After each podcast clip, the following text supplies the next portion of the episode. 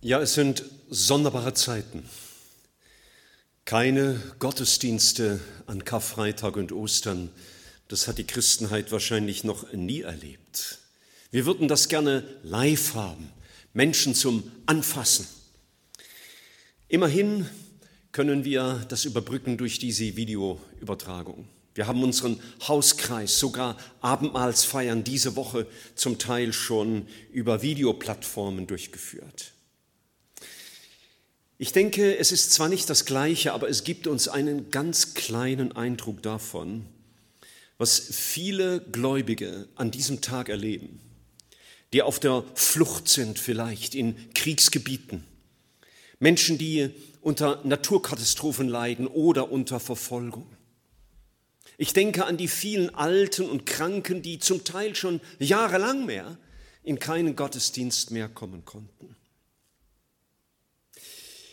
Und vielleicht gibt uns das zum einen einen ganz kleinen Eindruck davon, was diese Menschen heute und zum Teil schon sehr lange erleben. Und es darf uns erinnern, an sie oder für sie zu beten, nicht zu klagen über unseren zeitlich befristeten Verlust, sondern lasst uns denken an diese Menschen, die verlassen sind und die nicht einmal an einen Gottesdienst denken können. Und ich glaube, Jesus hat an diese Menschen auch schon gedacht. Ich möchte die Predigt heute, wie schon angekündigt, halten über das vierte der sieben Worte Jesu am Kreuz, also genau das, das in der Mitte stand, wo es heißt in Matthäus 27, Vers 46, und um die neunte Stunde schrie Jesus laut, Eli, Eli, lama sabachthani, das heißt, mein Gott, mein Gott, Warum hast du mich verlassen? Ein Augenblick bitterster Entblößung. Und doch sind die Gedanken Jesu ganz klar. Diese sieben Sätze, die Jesus am Kreuz hinausgeschrien hat, vielleicht hinausgestöhnt hat, sind sehr klar in ihrer Aussage. Wir begrenzen uns heute auf die Betrachtung dieser Aussage. Kein Schmerz ist größer als der Schmerz der Seele. Manche von uns haben schwere körperliche Nöte und tragen schwer daran, aber noch größer als das ist der Schmerz der Seele. Hier der Schmerz der Seele, sich von Gott verlassen zu fühlen. Und nicht nur zu fühlen, sondern es zu sein. Charles Hatton Spurgeon hat einmal Folgendes gesagt. Wenn der Herr sich zurückgezogen hat, bricht ein Sturm los, der einem Vorspiel der Hölle gleicht. Und das ist es, was Jesus erlitten haben muss.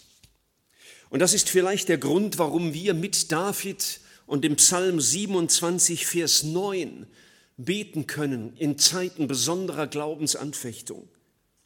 Verbirg dein Angesicht nicht vor mir und verstoße deinen Knecht nicht im Zorn, denn du bist meine Hilfe. Lass mich nicht fallen und zieh deine Hand nicht ab. Gott, mein Heil.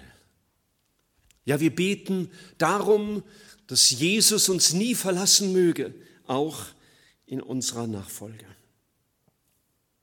Ich denke, dieses Gefühl von Gott verlassen zu sein, ist das Haupt, ja das Kernproblem, das ich in manchem Christen schon miterlebt habe, der sich von Gott verlassen fühlte und in einer tiefen Depression steckte. Er glaubte, weil er nichts mehr empfand von Gott, weil sein Wort nicht mehr zu ihm sprach oder ihn nur die, die Gerichtsworte anklagten, dass Gott ihn verlassen hatte. Du darfst wissen, wenn dir das so gehen sollte, Jesus versteht dich. Er ist hindurch und er war wirklich von Gott verlassen.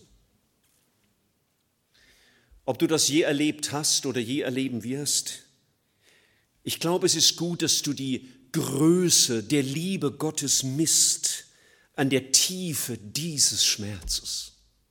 Denn aus Liebe hat er diesen Schmerz auf sich genommen, ähnlich wie jener Fürst, von dem wir eben hörten. Es war Jesus, der die Stimme hörte, damals bei seiner Taufe vom Himmel her, Das ist mein lieber Sohn, an dem ich Wohlgefallen habe. Und dieser Gott, der das Wohlgefallen des Vaters trug, der muss jetzt rufen, mein Gott, mein Gott, warum hast du mich denn dann verlassen? Das ist genau das Gegenteil von dem, was Jesus uns verspricht. Er sagt, siehe, ich bin bei euch alle Tage, auch in den Tagen der Anfechtung, der Erprobungen oder auch der Depression. Er hat uns Psalm 23 gegeben, wo es im Vers 4 heißt, und wenn ich auch wanderte im finstern Tal, fürchte ich kein Unglück, denn du bist bei mir. Für uns gilt die Einladung Jesu, wer mich sucht, von dem werde ich mich finden lassen. Aber Jesus hat anderes durchlitten. Er wurde von Petrus verlassen und von Judas verleugnet. Aber das war es nicht, worüber er sich beklagte, denn er hatte schon kurz zuvor Folgendes vorhergesagt. Ich lese das aus dem Matthäusevangelium Kapitel 26, Vers 31. Da sprach Jesus zu ihnen, in dieser Nacht werdet ihr euch alle an mir ärgern, denn es steht geschrieben und deswegen musste es so kommen. Ich werde den Hirten schlagen und die Schafe der Herde werden sich zerstreuen. Und wenig später sagt er noch einmal, wahrlich, ich sage dir, Petrus, in dieser Nacht, bevor der Hahn dreimal kräht, wirst du mich verleugnen. Das war für Jesus vorhersehbar. Und das mag für ihn schwer, aber noch erträglich gewesen zu sein, aber dass der Vater ihn verlässt, dass die Räuber, die rechts und links von ihm angenagelt waren, ihn lästerten, dass die religiöse Elite um das Kreuz herumstand und ihm zurief, anderen hat er geholfen, jetzt soll er sich doch selber helfen. All das war nicht so schlimm wie die Finsternis, die sich jetzt über ihn legte, als der Vater ihn verließ. Er war wirklich verlassen. Wohl hatte er, und ich lese das aus dem Johannesevangelium Kapitel 16, Vers 32 einmal gesagt, siehe, es kommt die Stunde und sie ist schon gekommen, dass ihr zerstreut werdet, jeder in das Seine und mich allein lasst. Aber ich bin nicht allein, denn der Vater ist bei mir. Und es war auch in weiten Teilen der Passionsgeschichte so. Bei uns mag das ein Mangel an Glauben sein, wenn wir fühlten, Gott habe uns verlassen.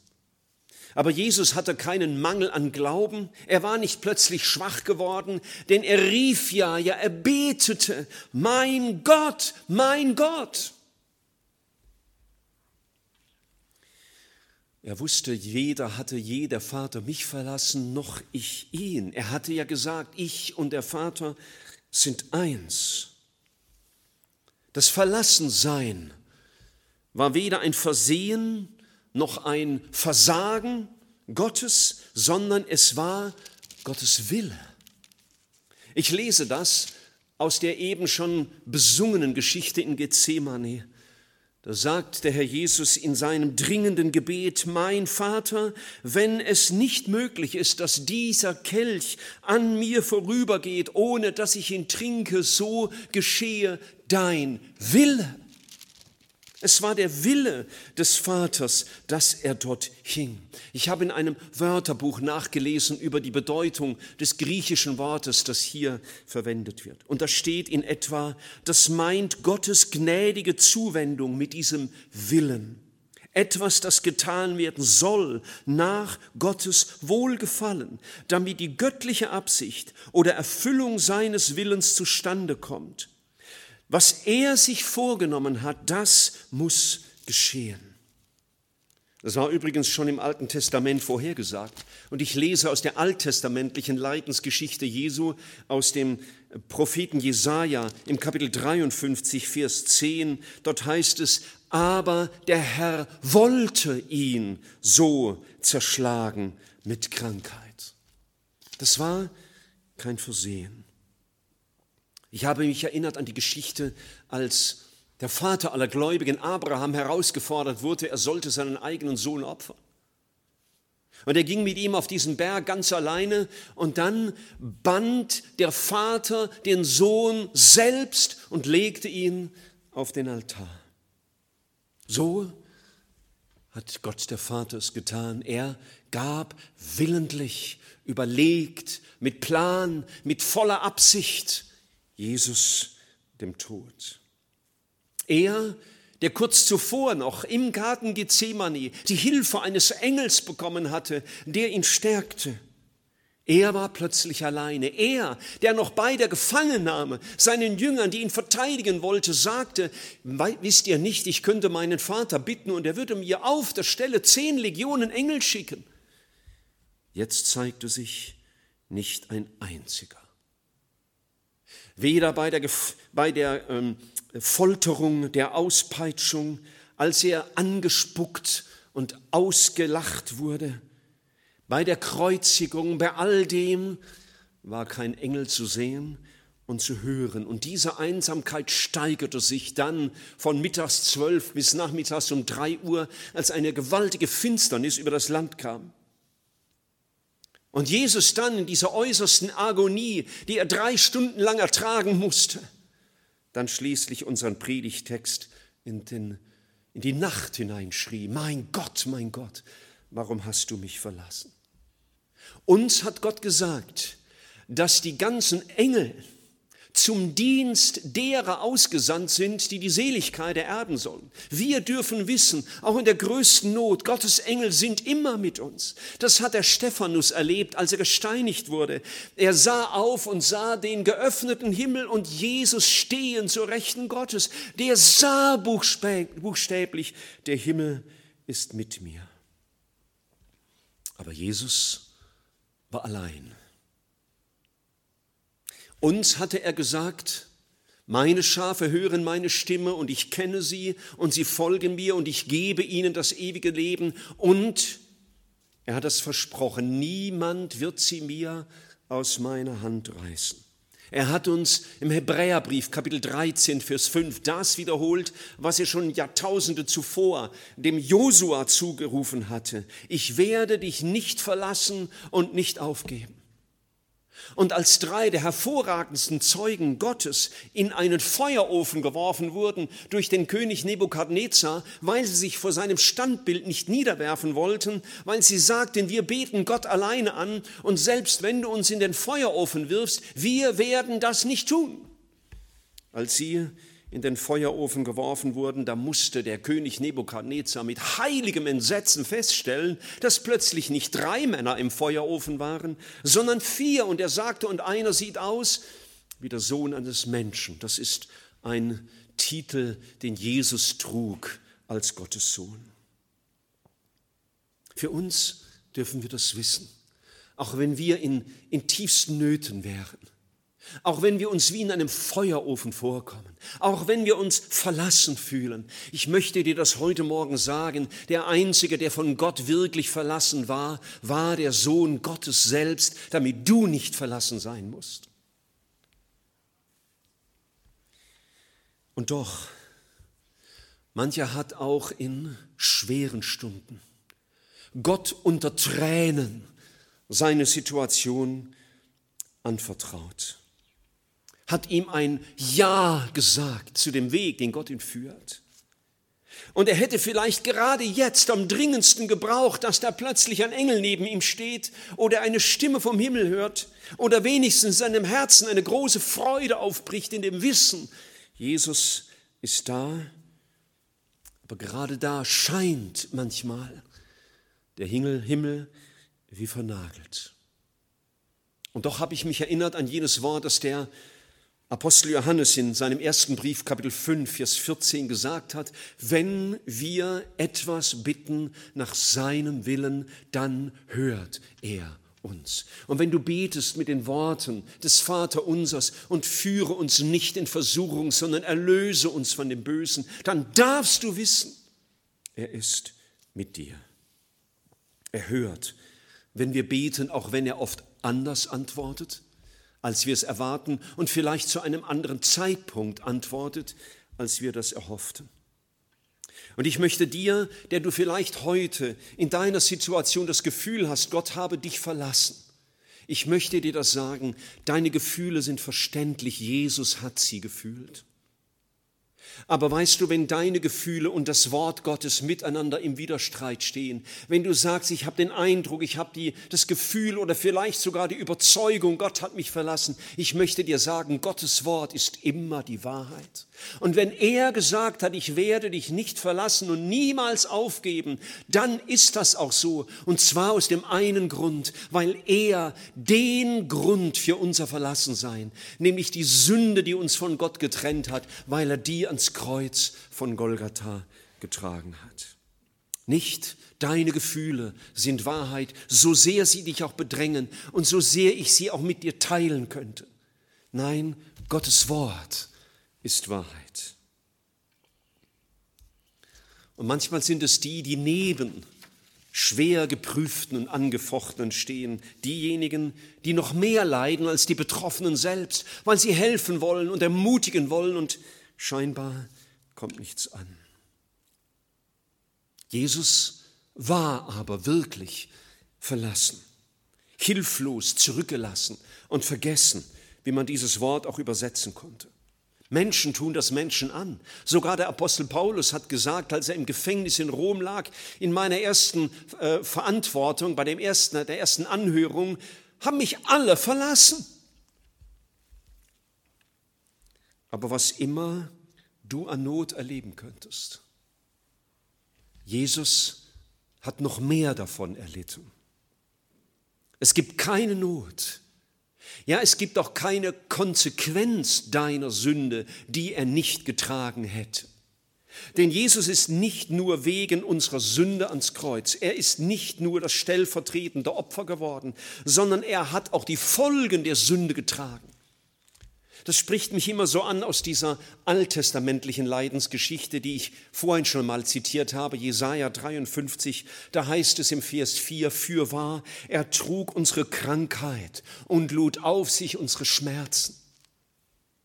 Schau, wir dürfen wissen, wenn wir auch heute die Suppe auslöffeln müssten, die wir uns eingebrockt haben durch unsere eigenen Wege, durch unsere Sünde, wenn uns das Gewissen auch anklagt und wir kaum zur Ruhe kommen, du darfst wissen, das hat der Herr auch getragen. Und du bist auch in den Folgen deiner Sünde, die du vielleicht dein Leben lang zu tragen hast, niemals alleine. Meine eigene Mutter hatte sich auf dem Weg, den sie ohne Gott gewählt hatte und auf dem sie in Drogen und Alkohol gekommen war, eine schwere Infektionskrankheit zugezogen, die sie ihr Leben lang zeichnete und am Ende auch für ihr irdisches Ableben verantwortlich war. Und ich sagte ihr einmal in einem Telefonat, Mutti, weißt du, Gott lässt das auch stehen, damit du nie vergisst, wo du herkommst, und woraus dich Jesus gerettet hat. Aber er wirft dir das nicht vor. Er sagt dir jetzt nicht, das hast du jetzt davon und das musst du jetzt tragen. Nein, er steht an deiner Seite und geht mit dir, weil er auch dieses Leiden, auch die Konsequenzen der Sünde auf sich genommen hat. Wenn du auch den Eindruck hast, Gott lässt mich jetzt alleine und ich bin ja auch selber schuld daran, dann darfst du wissen, gerade jetzt ist Jesus bei dir. Es ist wahr, er würde uns niemals verlassen, aber wir verlassen ihn so manchmal. Ich habe mich erinnert an die Geschichte eines starken Mannes im Alten Testament. Jedes Kind äh, kennt es und jeder Junge bewundert ihn. Das war Simson, dieser starke Held. Aber der war Gott gegenüber untreu und er meinte, er könnte jede Situation bezwingen. Und dann kam es so weit, dass er sich an seine Frau Delila gewissermaßen verkauft hat. Und als er aufwachte und merkte, wie untreu sie ihm gewesen war, dachte er, gar kein Problem, ich werde mich schon wieder befreien. Wie so ein Entfesselungskünstler. Und dann heißt es so tragisch in dieser Geschichte, aber er wusste nicht, dass der Herr von ihm gewichen war. Gott ließ ihn in dieser Situation alleine, aber er war doch mit ihm. Er ließ ihn die Folgen seiner Sünde schmecken. Aber warum war das so weit gekommen? Weil Simson Gott verlassen hatte.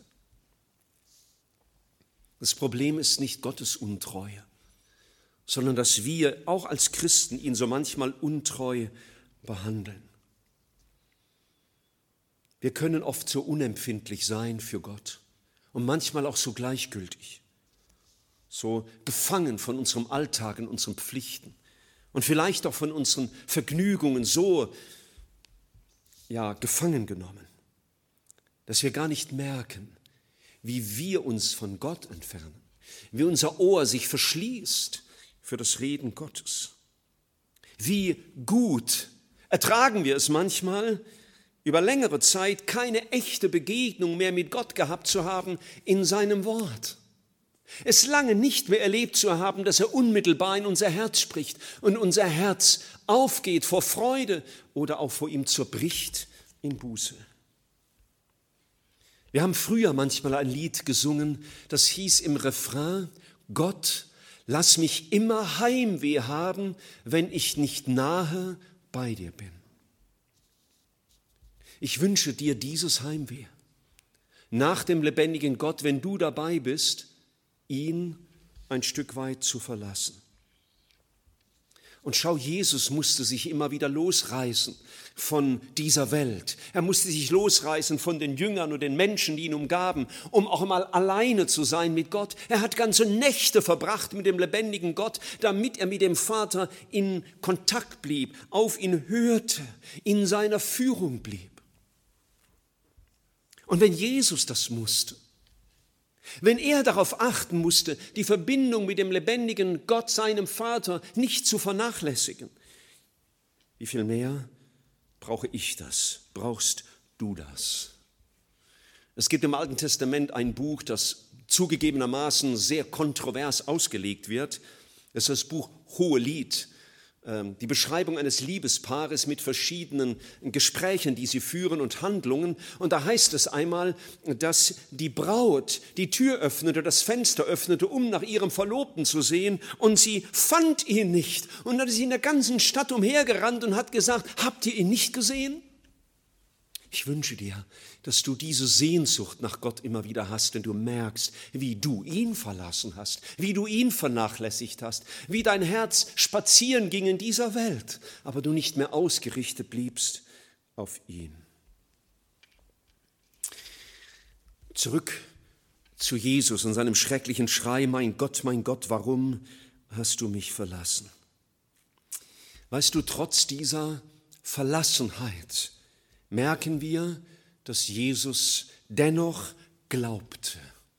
Er rief zwar nicht mehr das vertraute Mein Vater, sondern er rief das eher unpersönliche Mein Gott, mein Gott. Und wenn man die sieben Worte Jesu am Kreuz mal nacheinander liest, dann stellt man fest, dass das erste dieser Worte mit Vater beginnt. Vergib ihnen, sie wissen nicht, was sie tun. Und das allerletzte Wort, das Jesus rief, war, Vater, in deine Hände befehle ich meinen Geist. Aber zwischendrin war dieser Kampf, war diese Not, wo er nur noch sagen konnte, mein Gott. Und vielleicht geht es dir manchmal auch so dass du betest und du sagst, wenn ich jetzt sagen würde, mein Vater, dann würde ich etwas beten, was meinen Gefühlen genau entgegensteht. Denn ich habe gerade nicht das Empfinden, als wäre Gott ein liebender Vater. Dann rufe trotzdem zu ihm, dann rufe zu ihm, mein Gott, aber hör nicht auf, nach ihm zu rufen. Damit du erlebst, was Asaf, einer der Psalmdichter, einmal gesagt hat, dennoch bleibe ich stets an dir, denn du hältst mich bei meiner rechten Hand. Und ich komme für mich persönlich zum Höhepunkt meiner Betrachtungen, die mich seit längerer Zeit bewegen. Schau, Jesus hatte nie Angst gehabt.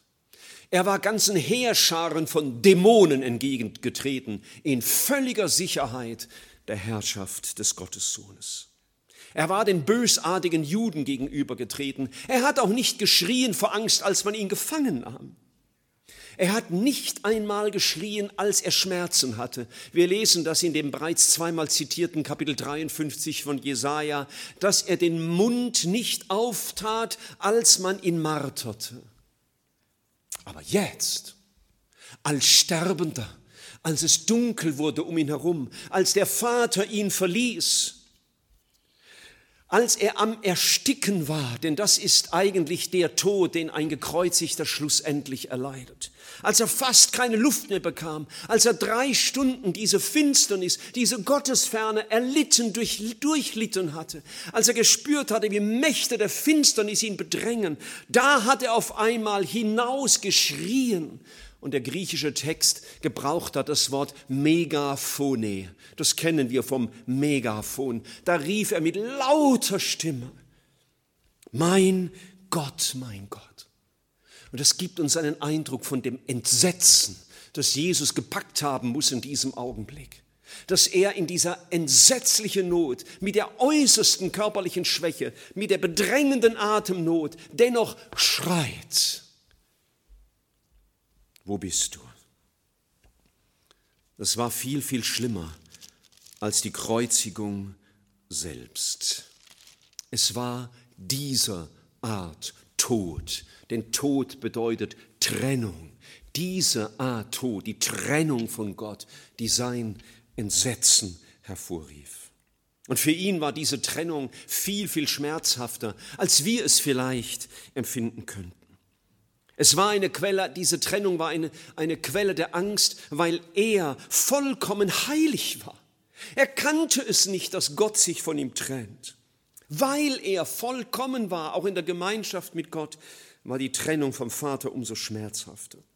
Für niemanden ist das Gefühl, von Gott verlassen zu sein, schmerzhafter und erschreckender als Jesus, als für Jesus selbst. Die Tiefe seiner Gemeinschaft mit Gott können wir nicht ermessen und deswegen auch nicht den entsetzlichen Schmerz diesen, dieses Verlustes der Gemeinschaft mit dem lebendigen Gott. Und das macht uns deutlich, was Jesus meinte, als er in Gethsemane sagte, Herr, Vater, wenn es nicht möglich ist, dass dieser Kelch an mir vorübergeht, ich trinke ihn, denn so geschehen dein Wille, begreifen wir, dieser Kelch war nicht der körperliche Schmerz oder die Atemnot, so entsetzlich das auch ist, sondern der Kelch, den es zu trinken galt, war die Trennung von Gott.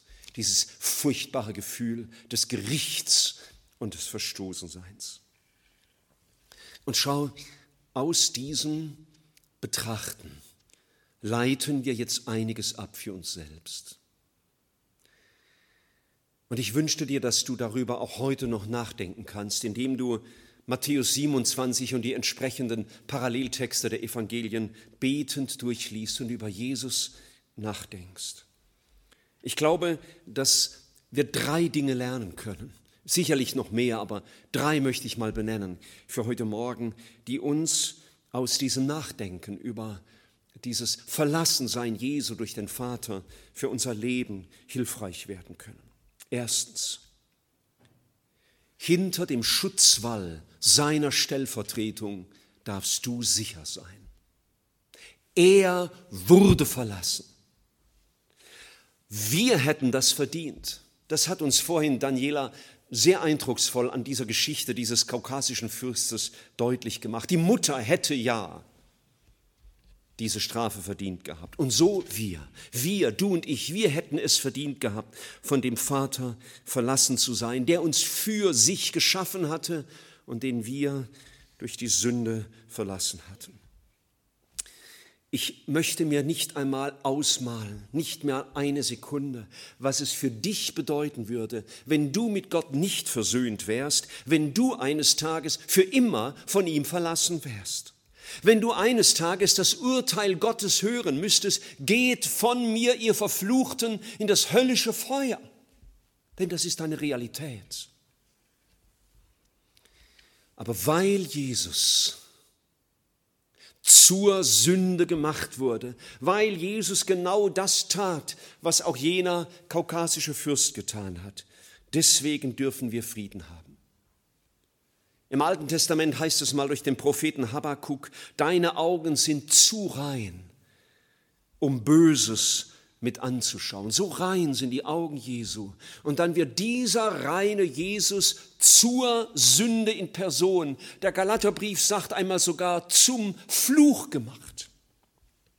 Er hat sich der Gerechtigkeit Gottes gestellt. Auf ihn wurde die Sünde der Menschheit gelegt, meine und deine Sünde mit all ihren zeitlichen und ewigen Folgen.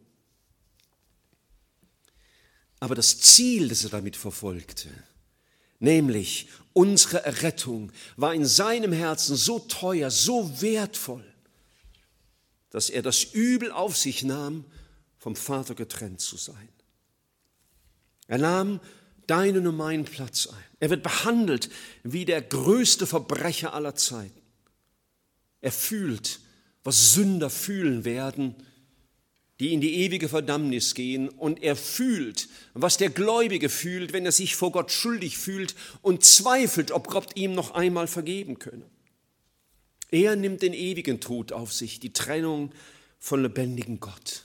Und als er schließlich ausrief, es ist vollbracht, da war die Versöhnung vollbracht, da hatte er das Opfer, das stellvertretende Opfer bis zur Genüge gebracht. Jetzt war die Heiligkeit Gottes befriedigt, das Gericht für die Sünde war vollzogen.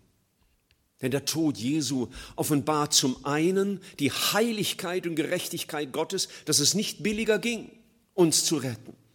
Und das, der Tod Jesu offenbart auch die Schrecklichkeit unserer Sünde. Es ging nicht billiger.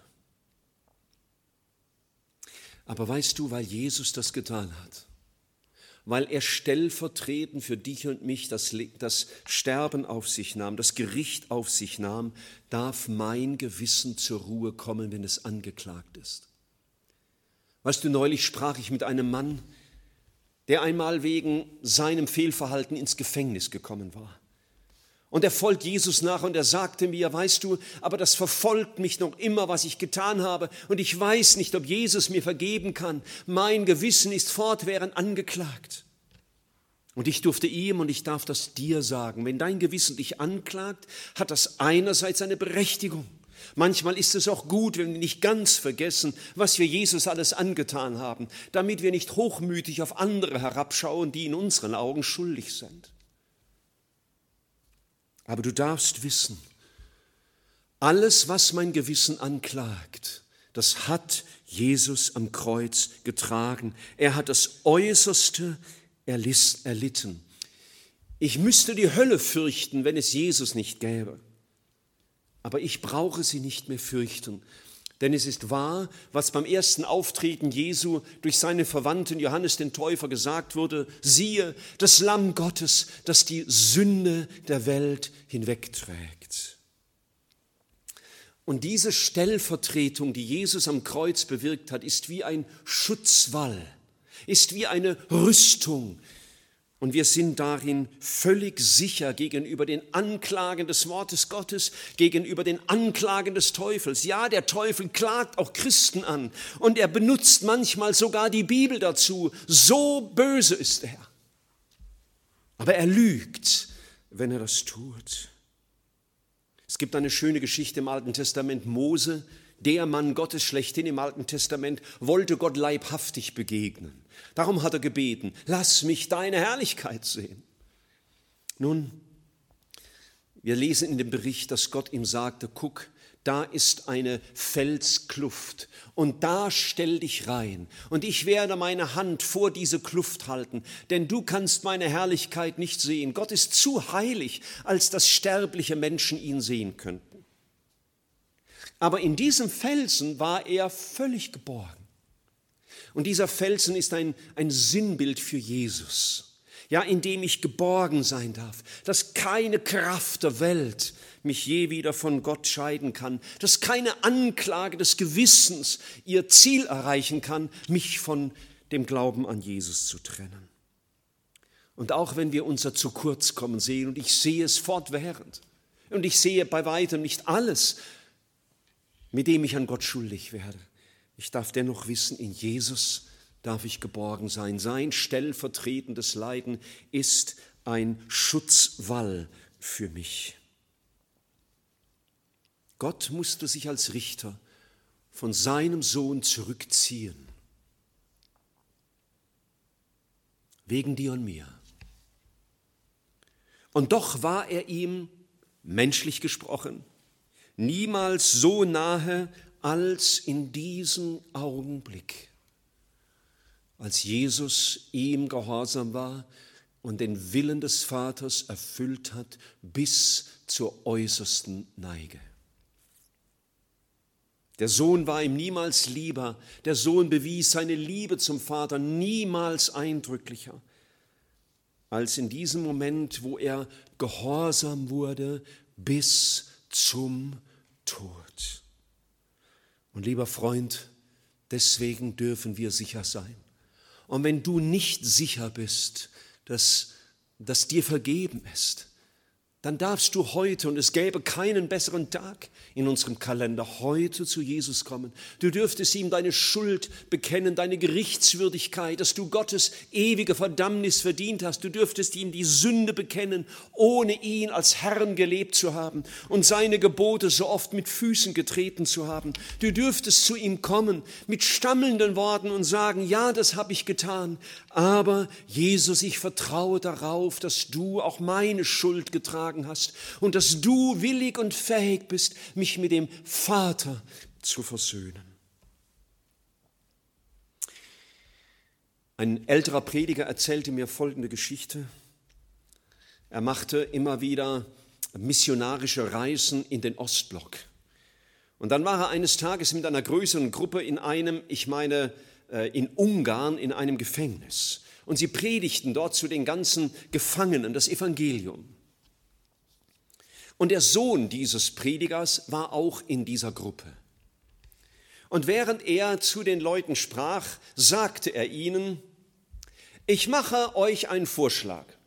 Und er rief einen der Mörder zu sich, neben sich, und sagte zu ihm, schau mal, das da ist mein Sohn. Und den werde ich jetzt hier lassen, in diesem Gefängnis, und du gehst mit mir nach Hause als mein Sohn.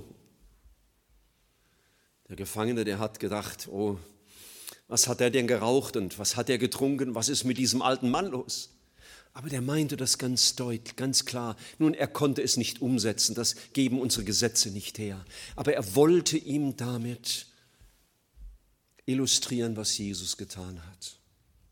Er hat die Strafe auf sich genommen. Darin darfst du sicher sein, auch in allen Anklagen deines Gewissens. Das ist das Erste, was wir lernen können aus diesem stellvertretenden Verlassensein von Jesus. Du bist hinter dem Schutzwall seiner Stellvertretung sicher. Das Zweite, wenn du dich je verlassen fühlst, von Gott, dann mach das Gleiche wie Jesus am Kreuz, dann öffne die Bibel. Du sagst vielleicht, na, Jesus hat doch am Kreuz keine Bibel lesen können. Ja, das stimmt natürlich. Aber er hat mit den Worten der Bibel gebetet. Denn unser Predigtext heute, mein Gott, mein Gott, warum hast du mich verlassen, der steht im Alten Testament, in einem der sogenannten messianischen Psalmen, im Psalm 22. Dort hat David das ausgerufen, in einer Not, die wir jetzt nicht näher beschrieben haben. Aber er hat ein Wort gesagt, das für ihn ausdrückte, mein Gott, warum hast du mich verlassen? Und was Jesus tut am Kreuz, er redet, er betet mit Worten der Bibel. Und er betet, er redet mit Gott, so wie es möglich war. Und schau, wenn du das Gefühl hast, Gott habe dich verlassen, zu Recht nach deinem Empfinden oder zu Unrecht, oder dass du sagst, ich fühle mich von Gott verlassen, aber ich weiß nicht warum, ich verstehe ihn nicht oder wenn du vielleicht sagen müsstest, weißt du, meine Schuld ist zu groß, als dass ich noch Anspruch haben könnte auf Gottes Erbarmen, dann mach es wie Jesus, öffne die Bibel. Ich habe dir das vorhin schon gesagt, weißt du, deine Gefühle und Gottes Wort, die werden oft einander widersprechen. Meine Gedanken und die Gedanken Gottes sind oft so weit auseinander wie der Himmel von der Erde. So sagt es einmal der Prophet Jesaja. Aber wenn das so ist, dann hat immer Gott recht. Wenn wir uns weiß waschen wollen, dann hat Gott recht, wenn er uns von unserer Sünde überführt. Und wenn wir untergehen in der Anklage unseres Gewissens und denken, wir hätten keine Hoffnung, dann hat Gottes Wort auch recht, wenn es sagt, wenn eure Sünde auch blutrot wäre, soll sie doch schneeweiß werden. Und ich sagte, wenn du in dieser Not bist, dann schrei deine Not hinaus. Ja, manchmal müssen wir sogar buchstäblich schreien, wenn unsere Not groß ist. Und wir sehen das in der Bibel öfter beschrieben, dass Menschen ihre Not vor Gott sagten, so wie es ihnen ums Herz war. Und ich lese aus diesem Psalm 22, den David geschrieben hat, der, an den Jesus gedacht hat, als er am Kreuz hing, noch einen weiteren Vers, und zwar den Vers 25. Und das hat Jesus buchstäblich befolgt. Psalm 22, Vers 25 denn er hat das Elend des Armen nicht verachtet und verschmäht und sein Angesicht nicht vor ihm verborgen. Als er zu ihm schrie, hörte er es. Schau, du darfst wissen, wenn du zu Gott schreist in deiner Not, hört er dich. Als Jesus am Kreuz schrie, mein Gott, mein Gott, warum hast du mich verlassen? hörte ihn der Vater. Mich tröstet immer wieder ein Satz aus dem Hebräerbrief. Da heißt es einmal von Jesus, ich lese das aus Hebräer 5 im Vers 7.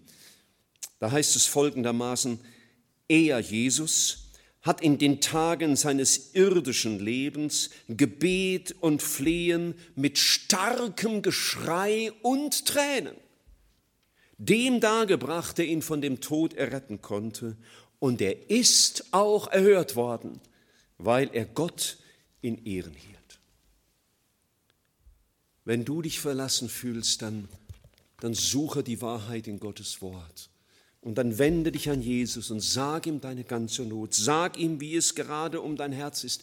Du musst vor Jesus keine Show spielen. Du musst nicht den Frommen markieren. Du brauchst keine perfekten Worte. Und sage Jesus schon gar nicht das, was in deinem Herzen gar nicht stimmt. Und ich glaube nicht zufällig, steht nach diesem Psalm 22, wo vom Leiden des Herrn geschrieben ist, dann logischerweise anschließend der Psalm 23, der mit diesen wunderbaren Worten beginnt, der Herr ist mein Hirte, mir wird nichts mangeln. Und wenn du nicht mehr voll Vertrauen und Liebe und Sicherheit sagen kannst, mein Vater, dann sag es wie Jesus auch, mein Gott aber rede. Und vielleicht musst du dich durchringen, wie ein Bartimäus, dieser blinde Mann, dem Jesus begegnet war, den alle zum Schweigen bringen wollten. Und je mehr man ihn zum Schweigen bringen wollte, desto lauter schrie er, Jesus, du Sohn Gottes, du Sohn Davids, erbarme dich über mich. Das hat Jesus am Kreuz getan. Er hat Gottes Wort verwendet und er hat sein Herz ausgeschüttet auch mit Schreien und Tränen und allem Unverständnis. Und das darfst du auch. So wie Paulus, der in seinen Briefen manchmal schreibt, wir waren niedergedrückt, aber nicht verzweifelt. Und in einem anderen Moment sagt er, wir sind am Leben verzweifelt. Wir hatten keine Hoffnung mehr. Und von Jesus heißt es einmal im Hebräerbrief Kapitel 2, Vers 18, dass er in allen Dingen versucht wurde, wurde genau wie wir, um ein barmherziger hoher Priester zu werden und Mitleiden zu haben mit unseren Schwachheiten.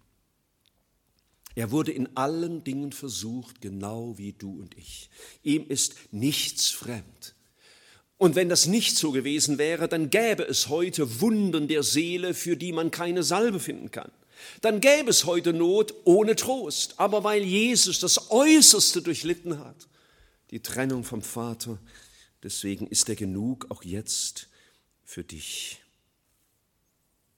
Und ich hoffe, dass du nicht wirklich eines Tages von Gott verlassen bist, wenn du vor ihm stehst, denn wir werden alle vor ihm erscheinen. Und entweder wird Jesus neben dir stehen und dein Fürsprecher, dein Anwalt sein, der dem Vater sagt, Vater, ich habe auch für diesen Menschen mein Leben gelassen und er hat seine Hoffnung auf mich gesetzt. Ich hoffe, dass Jesus neben dir steht, weil du heute deine Knie, dein Herz vor ihm beugst und seine Vergebung annimmst und ihm dein Leben anvertraust. Und damit komme ich zum Dritten, was wir lernen von diesem stellvertretenden Verlassensein Jesu. Das erste war, du bist hinter dem Schutzwall der Stellvertretung sicher. Du darfst wissen und bist aufgefordert, wenn du dich verlassen fühlst, dann öffne die Bibel und bete. Und ein drittes, was daraus folgt, ist, wir verabscheuen die Sünde. Charles Hatton Spurgeon, der ja so unnachahmlich über Jesus und das Evangelium schrieb, der hat es einmal so ausgedrückt. Könnte ich Freund dessen sein, der meinem Bruder oder meinem Freund das Messer in die Brust gerammt hat? Es war die Sünde, die Jesus ans Kreuz brachte, die ihn gewissermaßen umbrachte.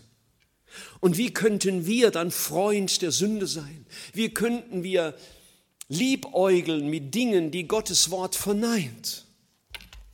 Wie könnten wir die Maxime haben, na ja, wir können ja mal ziemlich nah rangehen und äh, wir brauchen ja nicht so gesetzlich und so eng sein. Nein, ich glaube, wir sollten weit weg von der Sünde sein. Sünde brachte Jesus um.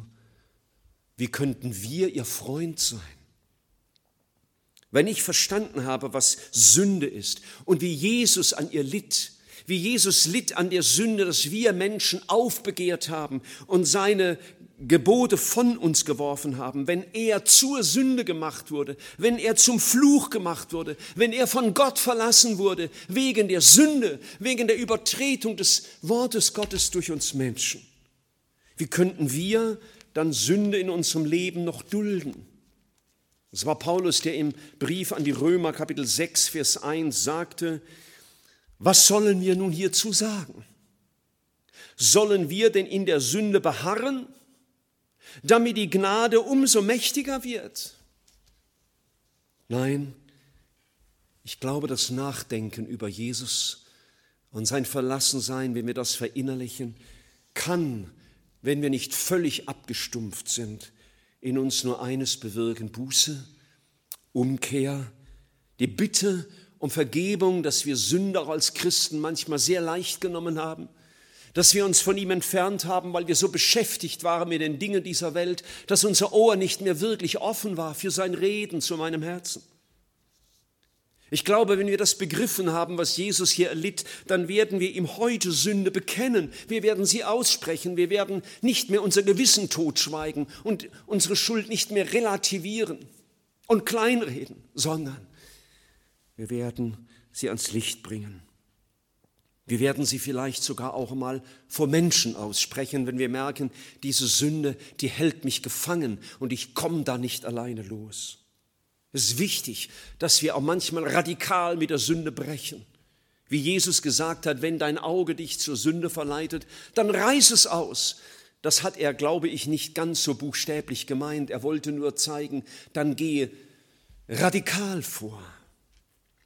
Und wenn wir begreifen, was Jesus getan hat, wie er sich verlassen ließ von dem Vater, wenn wir begriffen haben, was er durchlitt, der Heilige, dann werden wir uns ihm neu hingeben. Wir werden unser Leben ihm weihen. Wir werden uns zur Nachfolge und zu einem Wandel in der Heiligung neu zur Verfügung stellen. Sagen, Jesus, hier ist mein Leben. Gestalte du es neu. Lass mich neu erfasst werden von dir. Gib mir neu Freude an deinem Wort. Gib mir Freude, auch Opfer zu bringen. Die Dinge aufzugeben, die mir lieb sind wenn sie mich trennen von einem engen Wandel mit dir. Lasst uns alles fliehen, was uns in Distanz zu Jesus bringt. Denn wir würden uns nur selbst ins eigene Fleisch schneiden. Lasst uns nah bei Jesus bleiben. So wie dieses vorhin zitierte Lied es sagt, Gott, lass mich immer Heimweh haben, wenn ich nicht nahe bei dir bin. Mit diesen Gedanken will ich euch zunächst zu einer kleinen Stille einladen, dass wir dort, wo wir sind, still werden vor unserem Gott und ihm das sagen, was jetzt zu sagen ist. Vielleicht eine Verabredung treffen mit ihm für heute über die Dinge, die zu besprechen sind. Lasst uns jetzt dort, wo wir sind, still werden und ich werde dann in Kürze noch mit uns laut beten.